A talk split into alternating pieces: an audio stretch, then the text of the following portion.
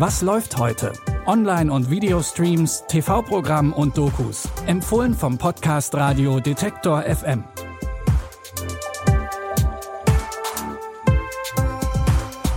Hallo zusammen. Es ist Donnerstag, der 14. Juli. Wir begleiten heute PolitikerInnen bei ihrer Arbeit, reisen durch die Zeit und in unserem ersten Tipp geht es um ein Virus, gegen das Corona tatsächlich aussieht wie eine harmlose Grippe. Natürlich ist es aber alles nur Fiktion. Bitte widmet eure Aufmerksamkeit unserem Werbepartner. Sucht ihr gerade Mitarbeitende? So geht es ja sehr vielen Unternehmen. Aber habt ihr es auch schon mal mit Indeed probiert? Mit den Premium-Stellenanzeigen von Indeed finden euch potenzielle Mitarbeitende besser. Und das erhöht die Chance, dass sie sich bei euch bewerben. Klingt interessant? Dann könnt ihr euch jetzt mit dem Link in den Shownotes 75 Euro Startguthaben für eure Premium-Stellenanzeigen sichern. Es gelten die AGB. In der Serie Resident Evil geht es um die Geschwister Jade und Billy. Sie müssen nach Raccoon City ziehen, weil ihr Vater dort einen neuen Job bei der Umbrella Corporation gefunden hat. Die Firma bringt gerade ein neues Medikament auf den Markt. Wir haben ein Problem. Das Medikament enthält das T-Virus. Das T-Virus kann Monster erschaffen. Milliarden werden sterben. Ich will von niemandem ein Wort hören.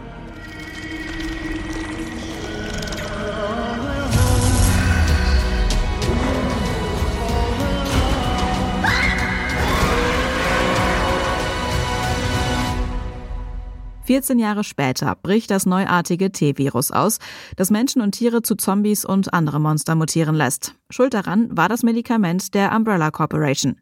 Das Virus hat die gesamte Menschheit auf 15 Millionen Überlebende dezimiert, unter ihnen die mittlerweile erwachsene Jade, die jeden Tag um ihr Leben kämpfen muss. Nach den Filmen zum Videospiel Resident Evil gibt's jetzt auch die Serie. Die erste Staffel könnt ihr ab heute bei Netflix streamen.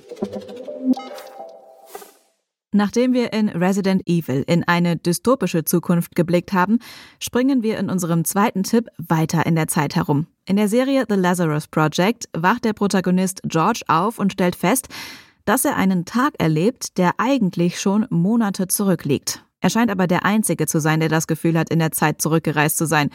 Doch dann trifft er auf Archie, die George für das Lazarus Project rekrutiert. Das ist eine geheime Organisation, die die Zeit zurückdrehen kann. Welcome to the Lazarus Project, George. What's the checkpoint? If you use it now. We'd wake up yesterday. Till we go a whole year and get to July 1st, 2023, and that becomes our new checkpoint. So you can use it to go back to like London in the 1800s. I'm a brown woman. Why the fuck would I want to? Yeah, okay, fair enough. Dennis Rebrov hijacked a Russian nuclear warhead while in transit yesterday. You can't turn back time to stop what happened to Sarah. Zusammen mit der Organisation arbeitet George daran, eine globale Katastrophe zu verhindern. Dafür müssen sie den Verbrecher Rebrov aufspüren, der einen nuklearen Sprengkopf zünden und die Welt zerstören will. Doch George möchte die Fähigkeiten der Organisation auch dafür nutzen, um das Leben seiner Freundin Sarah zu retten. Ihr könnt The Lazarus Project jetzt bei Wow sehen.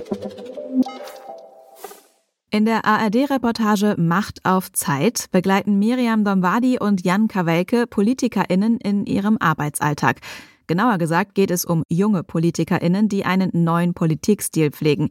Sie versuchen authentischer und transparenter aufzutreten. Während es in der ersten Staffel noch darum ging, den Bundestagswahlkampf für sich zu gewinnen, müssen Ricarda Lang, Lars Klingbeil und Johannes Vogel in der zweiten Staffel Regierungsverantwortung übernehmen. Und du weißt aber, wenn ich das mache und wenn das käme, dann hast du einen dritten Weltkrieg, dann gibt es vier Atommächte, die in diesen Krieg involviert sind. Hast du Angst gerade? Vieles macht mir Sorgen.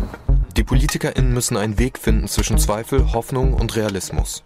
Politik ist am Ende immer steht die Realität immer vor dem eigenen Plan. Es darf dich aber nicht kaputt machen. Also es darf ja nicht dazu führen, dass du am Ende nicht mehr fähig bist, politische Entscheidungen zu treffen. Außerdem wird Tilman Kuban begleitet, der Politik von der Oppositionsbank aus betreibt. In der Reportage könnt ihr dabei zusehen, wie die PolitikerInnen versuchen, die aktuellen Krisen zu meistern und wie die Verantwortung auf ihnen lastet. Ihr könnt die zweite Staffel von Macht auf Zeit jetzt in der ARD Mediathek streamen.